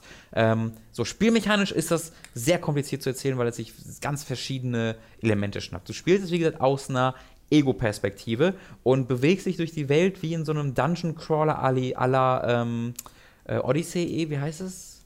Odyssey? Äh, was, was das Vorbild für Persona Q war? Oh Gott. Äh, Adrian Odyssey. Adrian Odyssey, ja genau. Ja. Adrian? Adrian Odyssey, genau. Odyssey. Wo du halt ne, dich in der Ego-Perspektive bewegst und Oder du, Legend of Grimlock ist vielleicht auch. Oder Legend of Grimlock, du hast, also du hast quasi Teils. Ne? Du bist ja, in einem ja. Raum, drückst einmal nach vorne, gehst dann in den nächsten Raum. Kacheln, mein Robin. Kacheln quasi, genau. Und steht ist halt, du musst hier, das sind aber jetzt, also das ist, so bewegst du dich fort. Ja. Es hat aber keine anderen Ähnlichkeiten mit dem Spiel. Also du hast jetzt nicht große Dungeons, wo du selbst äh, irgendwie also du hast, du kannst zum Beispiel nie nach links oder rechts gehen. Du hast, du hast jetzt nie einen großen Raum, wo vier Teils nebeneinander sind, sondern du gehst immer nur geradeaus oder nach links. Das sind immer ein gerader Flur, durch den du dich mhm. bewegst. Ähm, und du hast auch eine Minimap, die sich automatisch selbst währenddessen äh, ähm, aufbaut. Und es sind, es sind im Grunde sehr klassische Zelda-Dungeons, durch die du dich in dieser Perspektive bewegst. Mhm. Also es hat ansonsten nichts mit diesem, ich erforsche dieses Dungeon und weiß gar nicht, wo ich lang soll von Adrian Odyssey gemeint, sondern wirklich nur das Bewegen. Und ansonsten ist es sehr Zelda slash Metroid, dass du durch Dungeons läufst und durch Türen nicht kannst, später Fähigkeiten bekommst, dann dahin zurückgehst und neue Wege erkennst, neue Extras freischaltest und so weiter und so fort.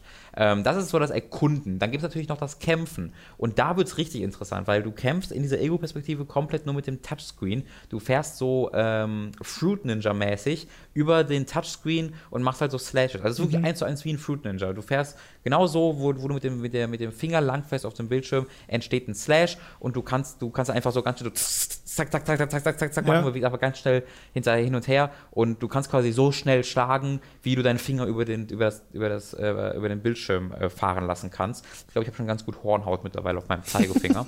ähm, und dann äh, läufst du irgendwo hin und du siehst, du siehst so eine so einen Geist quasi und wenn du einen Geist siehst oder halt so eine, so eine Wolke, das ist quasi, hier ist ein Gegner. Also sind keine Zufallskämpfe, sondern an bestimmten Punkten ja. stiftest du immer auf Gegner und ähm, ich erzähle jetzt kurz an, von einem Gegner ausgehen. Diese Gegner sind dann halt natürlich komplett darauf ausbalanciert, auf diese Mechanik, dass du, dass du slashst. Kann man sich so ein bisschen wie in, wie in äh, Skyward Sword bei Zelda vorstellen. Äh, da sind ja auch, die Gegner blocken ja. in eine bestimmte Richtung, nur dass das hier natürlich ein bisschen genauer machbar ist. Äh, und dann hast du zum Beispiel einen, ähm, äh, was, was nehme ich jetzt als bestes Beispiel? Du hast ein Viech, was einfach nur ganz, ganz viele Augen sind. Das sind ganz viele Augen, die dich angucken. Und äh, einzelne Augen gehen auf und du musst hm. dann immer die Augen, die aufgehen, treffen. Und wenn du andere Augen triffst, dann äh, wirst du wieder deinem Fortschritt zurückgeworfen. Also du musst quasi nur mit deinen Slashers nur die offenen Augen treffen. Wenn du alle offenen Augen getroffen hast, geht eine Reihe dieser Augen weg und in der Mitte dieser Reihe geht ein großes Auge auf. Und dann musst du quasi nur dieses große Auge treffen und machst dann halt Schaden an dem Gegner okay. tatsächlich. Äh, und da gibt es dann noch eine Fokus. Klingt auch sehr nach einem Zelda-Gegner. Ja. äh, und da gibt es halt eine Fokusmechanik. Das heißt, immer wenn du den Gegner triffst, geht, der Fokus höher. Immer wenn du irgendwas triffst, was du nicht treffen sollst, geht der Fokus wieder runter ja. oder wenn du selbst getroffen wirst. Weil die Gegner greifen dich natürlich dann auch an und viele Gegner haben dann so eine, du musst sie dann quasi parieren. Du siehst dann, wie sie nach rechts oben hm. schlagen, dann musst du von links unten auf sie schlagen okay. und parierst das dann quasi und dann kannst du sie wieder treffen. Äh, und durch all diese Mechaniken geht dein Fokusmeter hoch. Äh, und sobald dein Fokusmeter gefüllt ist und du dann einen Gegner tötest, kommt eine Zeitlupe und es werden so ähm, Slash-Marks an bestimmten Punkten ihres Körpers angezeigt und du kannst dann halt die Körperteile abtrennen. Äh, und du hast am Anfang irgendwie eine Sekunde für und du hast dann auch ein Upgrade-Tree, wo du mehr Zeit dafür bekommst und diese Körperteile sind deine Ressource. Also du hast dann meinetwegen das, das, das Auge und du musst dann die Venen der Augen abtrennen und dann kannst du das Auge aufsammeln oder bei anderen Viechern, die haben halt Tentakel, dann musst du die, die Tentakel abtrennen. Und das sind dann quasi die verschiedenen Währungen, die es gibt. Augen, Tentakel, Gehirne, ähm, Kiefer. Wie trennst du denn das Gehirn ab von einem Wesen? Äh, ich, ja, Gehirn ist eine andere, kann ich gleich sagen, die kriegst du anders. Okay. Ähm, aber so Kiefer zum Beispiel oder solchen Kram. Ja. Ähm, und dann benutzt du eben äh, diese Ressourcen, um deine äh, Fähigkeiten abzugraden, dass deine Slashes mehr Schaden machen, dass du bekommst später auch so Magie, dass du, dass du Leute erblinden lassen kannst und dann halt für eine gewisse Zeit äh, sich angreifen kannst, ohne dass sie sich wehren. Oder ähm, die haben Status-Upgrades immer mal wieder, dass sie äh, Auto-Regen haben oder mehr Health oder mehr mhm. Schaden und dann bekommst du eine Fähigkeit, womit du ihnen diese magische Fähigkeit klauen kannst. Ähm, und dann haben sie die halt nicht mehr, dafür hast du sie für den Kampf, was ziemlich cool ist. Was auch, und dann wird es halt richtig, richtig taktisch, weil das war jetzt ein Gegner. Ähm, aber je weiter du ins Spiel kommst, desto mehr Gegner greifen dich gleichzeitig an, sodass du dich dann halt, du kannst immer nur einen Gegner gleichzeitig angreifen natürlich. Ja. Du siehst den einen Gegner, greifst den an und unten rechts hast du so eine, so eine Leiste, wo dir Icons von allen Gegnern angezeigt werden und wo ein gelber Kreis sich fühlt um die herum. Wenn dieser gelber Kreis voll ist, greifen die an. Äh, und du, das ist dann ganz unterschiedlich, wie du die davon abhältst, anzugreifen. Manchmal diesen Typ mit den Augen, von dem ich gerade erklärt habe, bei dem musst du einfach nur die Augen wegschlagen und dann wird auch deren dessen Angriffsaufladeding ähm, äh, weggemacht. Das ist dann ganz easy, weil du musst die Augen sowieso wegmachen, um den angreifen zu können. Ja. Bei anderen Gegnern kannst du gar nicht verhindern, dass sie angreifen und deswegen musst du dann gucken, okay, der greift gerade an, ich muss schnell wieder zu dem anderen gucken, muss das parieren. Nutze ich jetzt die Möglichkeit, wo ich ihn pariert habe, dass er jetzt kurz verwundbar ist, nutze ich das jetzt, um den anzugreifen oder gehe ich jetzt gerade gerade gleich zum nächsten und finde, dass der angreift. Und das wird dann unglaublich taktisch, wenn du dann doch dazu berechnest, dass die unterschiedliche Fähigkeiten, unterschiedliche Magie-Upgrades haben. Der eine macht mehr Schaden, der andere macht mehr, ähm, mehr, äh, hat mehr defensiv, der andere greift schneller an. Wem von denen klaue ich jetzt die magische ja. Fähigkeit, weil ich habe auch nur eine Mana-Leiste, die sich halt nur sehr langsam füllt, oder blinde ich sie lieber, dass ich Möglichkeiten habe, sie anzugreifen. Und das wird dann unglaublich taktisch und macht einfach, du bist in so einem richtigen Fokus drin. Äh, und obwohl es dieses Slashen auf dem Touchscreen ist, was mich mega skeptisch gemacht hat, weil das einfach nicht oft nicht äh, gut genutzt wird, funktioniert das hier perfekt. Es ist die perfekte Mischung aus oh, ich muss jetzt ganz frantic so äh, ist einfach nur slashen, aber ich muss auch im Auge behalten, wann mich die Gegner angreifen. Ich muss mir merken, wie die Gegner angreifen und wie ich sie, äh, wie ich ihnen Schaden machen kann. Du bekommst dann noch einen, einen, schweren Schlag, für den du aufladen musst. Und manche Leute sind nur dagegen äh, ähm, ja. Äh, schwach. Das ist also ganz, ganz, ganz anspruchsvoll äh, und macht, Wunder, macht wirklich viel Spaß. Äh, zusammen mit dem Skilltree dann natürlich auch, wo du dann, okay, ich mache jetzt lieber meine Magiestärke oder meine Verteidigung. Äh, du kannst dann noch selbst die einen Körperteile in andere Körperteile umwandeln, falls du mehr die anderen brauchst, was wieder mehr kostet. Äh, und dann gibt es natürlich noch Health- und Mana-Upgrades und da kommt so das Brain zum Beispiel ähm, zum Tragen, weil du sammelst auch, auch je Herzteile ein nur dass hier äh, Herzen nicht zu einem Comic-Herz werden, sondern zu einem richtigen Herz. Das ist halt ein schlagendes mhm. Herz. Ich dachte, oh, was mache ich jetzt mit dem Herz? Du isst es auf. du frisst dann dieses Herz halt. Also Jesus Christ! Was halt auch so aussieht, wie es aussieht. Das gleiche machst du auch mit den Brains. Du setzt halt Brains zusammen und isst dann dieses Brain auf und kriegst dann mehr, mehr Mana. Und dann siehst du halt immer wieder dieses Mädchen im, in dem Spiegel, wenn du zurückkehrst in deine, in deine Basis quasi. Und die bekommt halt immer mehr Upgrades natürlich auch im Spiel und guckt halt so grimmig rein, hat nur einen Arm. Mega der Badass. Ähm, und ich bin voll gespannt, wie dieses Spiel halt endet, was da, was mit diesen Familienmitgliedern passiert und was mit ihr passiert. Ähm, ich bin noch nicht durch, ich bin, glaube ich, so vier Stunden drin und ich glaube, ich näher mich dem Ende. Weiß ich nicht. Also ich vermute mal, dass es so ein Sechs-Stunden-Spiel ist. Weiß mhm. ich aber nicht genau. Ist Vita exklusiv momentan, was total krass ist, weil das ist voll auf. Ich wollte gerade sagen, das ist, ähm, ist halt die ganze Zeit ein Vita-Spiel, über das wir reden. Ein ja. neues Vita-Spiel, was äh, schon mal ein Alleinstellungsmerkmal mhm. ist. Aber bei Guacamele äh, das kam ja dann für verschiedene Plattformen. Für alle kam es mittlerweile raus. Genau, und bei dem Spiel sehe ich das halt nicht so ganz. Wenn das so krass auf den Touchscreen ausgelegt ist, dann sehe ich das vielleicht auf dem 3DS oder mhm. sowas, aber jetzt nicht ah, auf der glaub, PS4. Ich kann mir, ich, ich weiß nicht, ob dieses ganz schnelle Hin- und Herfahren mit einem Stylus funktioniert, weil das ja schon, schon etwas oder ein sehr viel simpleren Touchscreen hat. Und ich habe das Gefühl, man muss Macht, geht, ist das nicht schlecht für ein Touchscreen, bei dem man mit dem Stylus so ganz, ganz, ganz, ganz schnell naja, kommt drauf an, wie doll man draufdrückt. Aber ich habe jetzt okay. sowas wie WarioWare Touch, liebe ich ja total. Okay, das ist auch das ähnlich, ist, ne? Das ist verschiedenste Arten und Weisen, in denen dort der Touchscreen benutzt wird, was halt äh, der 3DS nicht unterstützt, was glaube ich aber der Vita Touchscreen unterstützt, ähm, ist Multitouch. Hm. Also kannst du immer nur eine Stelle drücken, okay. soweit ich weiß. Ja, nee, das muss man hierfür nicht, glaube ich. Okay. Gibt es, glaube ich, in dem Spiel auch gar nicht. Ähm, es, ist, es würde auch ohne Probleme auf Mobile funktionieren, mhm, weil das Einzige, klar. wofür du jetzt gerade deine ähm, deinen Analogstick bzw. deine Face-Buttons benutzt, ist, um dich fortzubewegen. Okay. Also quasi auch, du kannst quasi vorne hier links, rechts zurückdrücken oder du kannst äh, Kreis, Dreieck, X, ja. je nachdem, wie du halt, das ist auch ganz cool, weil manchmal schlägst du mit der linken Hand, manchmal mhm. mit der rechten Hand und dann kannst du halt immer mit dem äh, gerade passenden äh, ja, mit der gerade passenden Seite dich umherbewegen. Aber das würde man auch, würde man auch irgendwie hinbekommen, dass man äh, da, dass es nur mit Touchscreen mhm. geht. Ähm, ja, weil ich habe halt da total die Angst, dass das, also das wird halt untergehen, wenn es ein reines Videospiel ist. Ist einfach ja. von vornherein so vorprogrammiert. Ähm, aber ich, also das, deswegen wollte ich auch unbedingt erwähnen, weil es gibt ja Leute, die eine Vita haben und die dann ein bisschen, ja, genau. die ein bisschen einstaubt. Wenn ihr eine Vita habt, kauft euch dieses Spiel. Mhm. Das ist wirklich toll. Da bekommt ihr was richtig Einzigartiges geboten. Eine Genremischung, die ich so noch nie gesehen habe.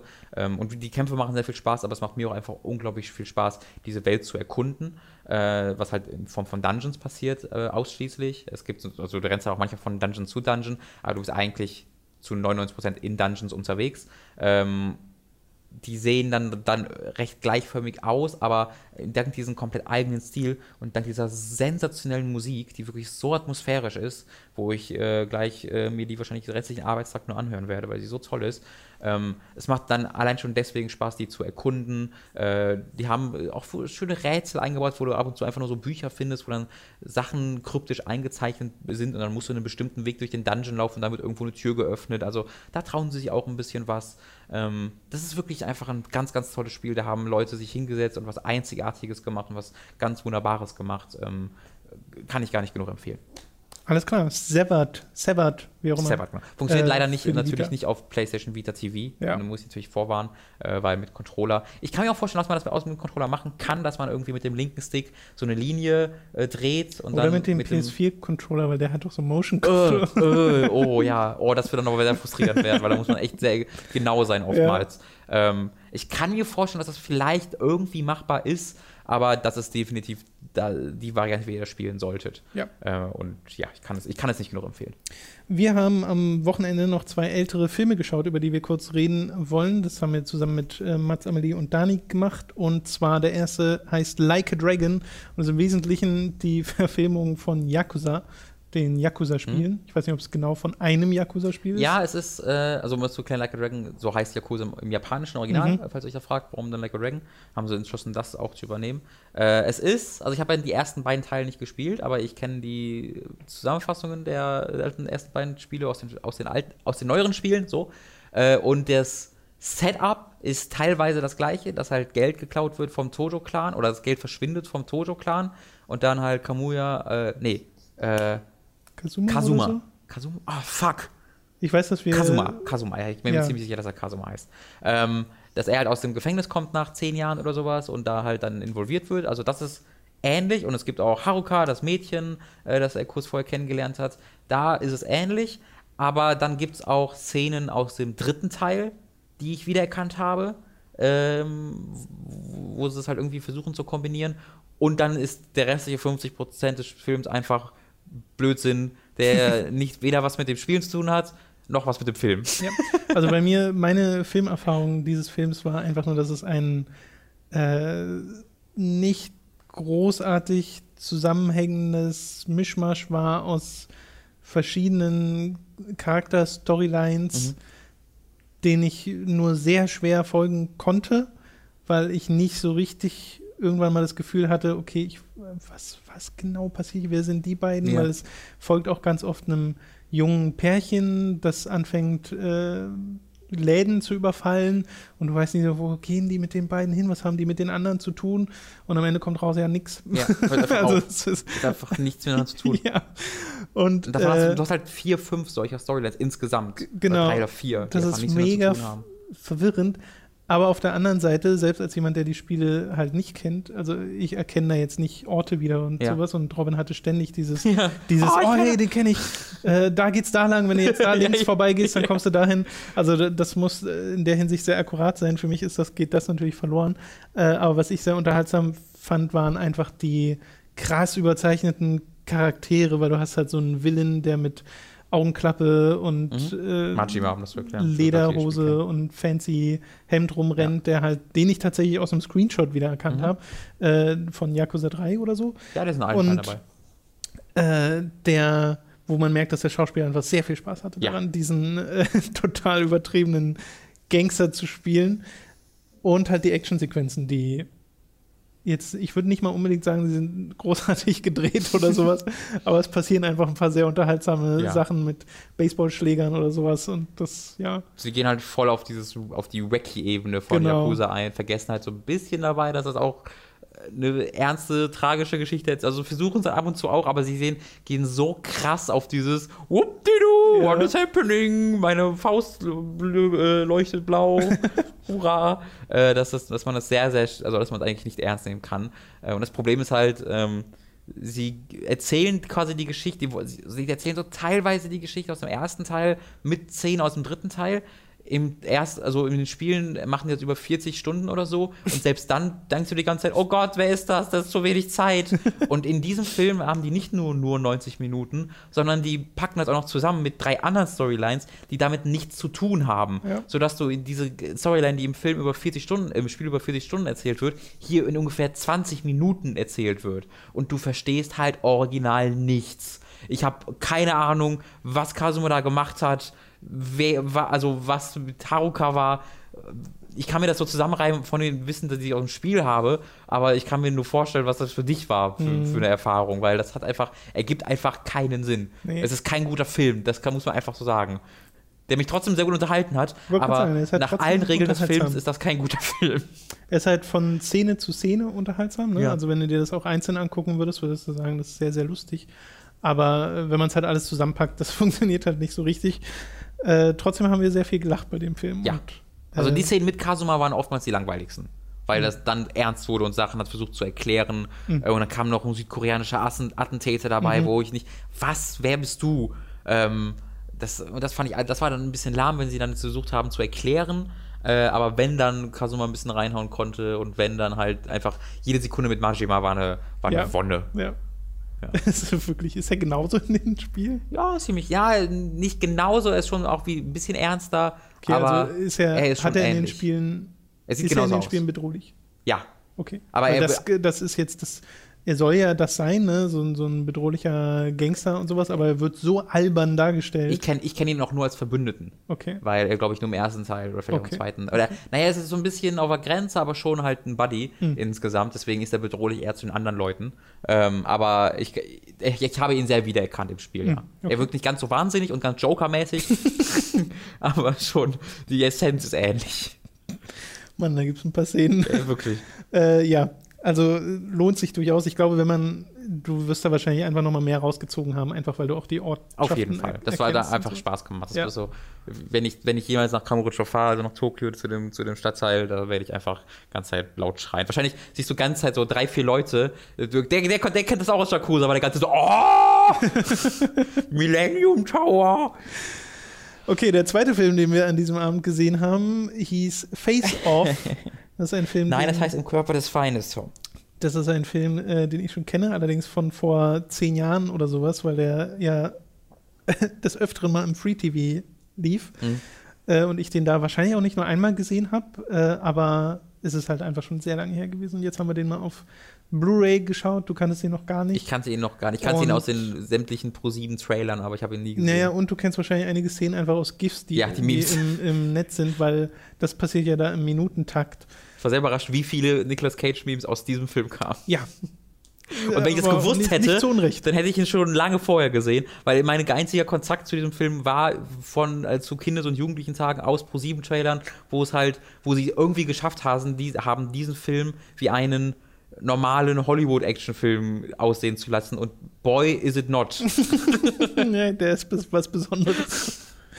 Allein äh, was das Erzähltempo angeht, weil du hast halt diese merkwürdige Prämisse, dass John Travolta und Nicolas Cage ihre Gesichter tauschen. Mhm. Und, äh, und Körper irgendwie und auch. Und Körper auch so halb. irgendwie. Und das wird halt schon erklärt und so mit, mit einer bestimmten Taktik Taktik, die die dümmsten Begründungen. Die die Cops da an den, an, also versuchen durchzuführen und es geht dann irgendwie nach hinten los, aber du merkst halt von vornherein, das kann doch nur nach hinten losgehen. Was versucht ihr da denn überhaupt? Ja. Es macht halt wirklich keinen Sinn. Aber das ist halt unter anderem das, was diesen Film so unterhaltsam macht, weil er sich am Anfang auch gefühlt nur 20 Minuten oder so oder 15 Minuten nimmt, um von diesem Punkt zu kommen, von am Anfang etablieren, wer diese Charaktere sind, was genau der Plan ist. Plan wird durchgeführt, Plan geht schief. Mhm. Jetzt geht eigentlich der Film los. Ja. Und das nach einer Eingangssequenz, die das Finale von anderen Filmen ist, weil ja. dort ein äh, Flugzeug verfolgt wird ja. mit Heli und Autos und dann geht alles in die Luft und, und es so ist ganz halt so John Woo die ganze jede Sekunde. Ja, ja. Das ist so krass, wie man wie ein, das habe ich da durch diesen Film gesehen, wie sehr ich das vermisse. Dieses John Woo-Action, der das, der das so geil findet und so unzynisch einfach. Wir hauen ja jetzt noch Tauben ins Finale und dann. Funken, Funken, wo kommt jetzt so, egal, Funken! Und dann springt Nicolas Cage aus dem Flugzeug und Funken strahlen im Hintergrund und jeder, jeder Protagonist ja. springt, während er schießt in diesem Film. und du hast ja auch sehr richtig äh, erwähnt, was ich sehr passend fand, dass selbst äh, eine Szene mit einem Candlelight-Dinner von der Kamera so ja. eingefangen wird wie eine Action-Szene mit irgendwelchen ja. Sweeps, die Ganz die genau. Kamera da durch das Zimmer macht, wo du denkst, Alter, hier passiert gar nichts. ja. Da müsste noch Funken geben. ähm, also es war wirklich ein toller Film.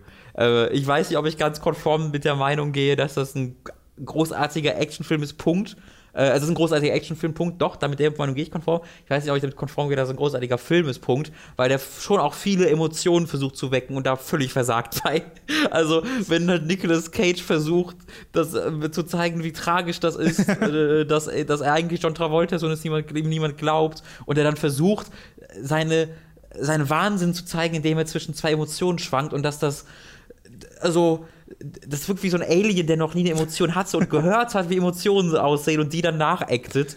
Ähm, das hat halt nichts mit Tragik oder sonst was zu tun, aber das macht diesen Film dann halt nur umso besser. Ich würde das jetzt nicht bezeichnen, dass es großartiges Schauspiel wäre oder so, aber es macht diesen Film für mich noch besser. Ähm, weil es ist einfach einer der unterhaltsamsten ja. Actionfilme, weil du hast halt zwei äh, Hauptdarsteller, die beide einfach maßlos overacten ja. in dem Film und zwar scheinbar nach Direction des Regisseurs, der halt gesagt hat, ja, das muss so. Mhm. Äh, aber kannst mir nicht erzählen, dass die keinen Spaß daran hat. Das ist auch, die sind in dieser normalen Welt etabliert. Ja, Alle ja. anderen sind so, no, hallo, ja. ja genau. Und dann kommt halt einfach Nick, äh, John Travolta an, von dem ich voll positiv überrascht war. Nur um das nochmal zu erklären, weil in diesem Film es ist zwar der Körper von John Travolta, aber in ihm steckt der Geist von Nicolas Cage, ja. sodass quasi der Schauspieler John Travolta spielen muss, dass er von Nicolas Cage kontrolliert wird. Und das ist so eine geile Prämisse und ich bin so positiv überrascht, wie toll John Travolta das umsetzt, weil er das, das wirklich wunderbar macht. Und dann hast du halt diese normalen Leute um die beiden rum, die einfach auch nicht wirklich anzufangen oder die dann irgendwie schon auf sie reagieren, als ob das voll normal wäre, hahaha. Hm. Und oh, es gibt so viele einzelne Szenen in diesem Film, die ich nicht verstehe und toll finde. Was ich glaube, dass das Schlimmste an diesem Film ist nicht das habe ich auch auf Twitter gepostet, ist nicht, wie denen die, die Gesichter abgezogen würden, was groß werden, was großartig aussieht, sondern wie fucking John Travolta und seine Familie aus irgendeinem Grund an irgendeinem Punkt in ihrem Leben dazu entschlossen haben, dass sie sich begrüßen, indem sie ihre komplette Handfläche sich ins Gesicht patschen und so von oben nach unten fahren. Und du siehst so, wie die, wie die Unterlippe so an der Hand hängen bleibt und so diese dreckigen Hin Der war ganz Tag arbeiten und fährt dann seine dreckig stinkenden Wurstfinger über das Gesicht seiner Teenie-Tochter, die eigentlich nur in Ruhe gelassen werden will. Und das ist so weird, aber so wird in diesem Film halt so was Schönes und romantisch. Und am Ende machen sie das halt gemeinsam. Es ist schöne Musik. Und ich denke mir so, ah, geht's. Äh, das, das war mit das ekligste an diesem Film. Ja. Äh, ja, Face Off. Äh, wiss, wissen natürlich die meisten von euch wahrscheinlich schon, natürlich. dass das ein sehr unterhaltsamer Film ist. Aber äh, kann man auch noch mal bestätigen. Falls also, ihr es noch nicht gesehen habt, auch noch von mir nochmal die absolute Empfehlung. Oh, noch eine ganz krasse Besonderheit in diesem Film. Das hat die am wenigsten wie die Hauptdarsteller aussehenden Stuntmans, die ich je so, gesehen ja. habe. Das war schon als Ich habe den Film ja alleine zu Ende geguckt, weil wir das, weil wir keine Zeit mehr hatten bei zusammen. Sie habe ich allein noch weitergeguckt und am Ende gibt es einfach Zeitlupen, wie sie durch die Luft geschleudert werden und du siehst einfach fünf Sekunden lang in Zeitlupe deren Gesichter und Frisuren, die beide anders sind. Ich hab, ich weiß, es fliegen so zwei Leute durch die Luft und ich wusste nicht, welcher Stuntman Nicolas Cage und welcher John Travolta sein sollte. Ich so, und wer ist da jetzt wer? Was ist das denn? Und oh, das ist so, das ist so toll, weil es gibt auch eine Szene, wo die ganze Zeit Intercutten. Du siehst Nicolas Cage in Nahaufnahme und dann von hinten den Stuntman und Nicolas Cage hat halt so eine, so eine trockene Frisur, die so nach ja. oben geht und der, und der Stuntman hat eine komplett nasse Frisur, die nach hinten gebrushed ist. Das ist so herrlich. Ja, und es gibt ja auch Szenen, das hatten wir ja ganz am Anfang, wo du die Seile siehst, an denen die ja. Leute dranhängen und so, aber. Das meine ich damit. Das ist, also, es macht viele Dinge, wo ich sagen würde, das macht ein guter Film nicht. Nee. Aber äh, all diese Dinge machen diesen Film nur besser. Es hat so, hat halt so, so viel steckt in diesem Film ja, drin. Es hört auch nicht auf. Nee. Bis, es geht zweieinhalb Stunden, zwei Stunden zwanzig und bis zum Ende hin geht es nur weiter und weiter und weiter und das ist wirklich hervorragend. Ja. Und es endet genauso dumm, wie es anfängt und es ist alles so dumm. Boah, es ist so unglaublich dumm. Jeder einzelne Plotpoint in diesem Film passiert nur, weil der vorherige Plotpoint oder Plan so dumm war und, ja. der, und der Charakter die möglichst der dümmsten Weg eingeschlagen hat. Aber eben nicht nur der Böse, nicht nur der Gute, sondern alle. Und das ist halt das Tolle, deswegen wirkt es nie falsch, weil einfach alle dumm sind in diesem Film. Ja, also würde man versuchen, logisch an diesen Film ranzugehen, da hätte man, glaube ich, wenig Freude damit. Ja. Oder haben wir auch immer so gemacht, aber das macht halt Spaß. So mit naja, wenn man halt weiß, okay, man bekommt halt was, was genau. worüber man sich eher lustig macht. Ist ein toller Film, toller Film. Okay, das war's äh, mit diesem Podcast. Es sei denn, du hast noch irgendwas.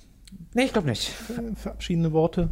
Ich glaube nicht. Guckt euch den, äh, den Reisen-Podcast an, guckt euch das Mario-Tennis-Video an, guckt euch das Firewatch-Video von Mats an. Äh, seid Jawohl. lieb zu euren Mitmenschen. Äh, sagt doch mal euren Eltern, ruft die nochmal an, sagt ihnen, dass ihr sie lieb habt. Ja. Habt ihr gerade mit eurer Mama geschritten, ihr habt euch trotzdem lieb, äh, sagt ihr das und alles ist wieder gut.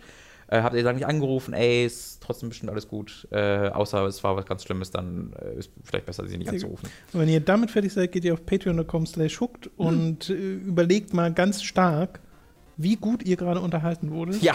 Und gebt dementsprechend. Oder überlegt nicht so stark und gebt einfach Geld Likes. monatlichen Beitrag auf dieser Plattform, damit ihr äh, das hier finanziert, denn nur durch Patreon äh, ist das Ganze überhaupt erst möglich. Genauso helfen diverse Affiliate-Programme, da gibt es audible.de slash wo ihr euch einen kostenlosen Probemonat bei Audible Falls ihr euch jetzt Face-Off kauft, macht sie bei uns in oh, Zum Beispiel, Amazon Affiliate gibt es auch. Äh, alles in der Beschreibung verlinkt und auf der Support-Hook-Seite auf der Website. Vielen Dank fürs Zuhören. Wir Merci hören uns nächste beaucoup. Woche. Bis dahin. Je m'appelle Robert, cheese de la Forte. Und jetzt Tschüss auf Französisch. Muy bien. Au revoir.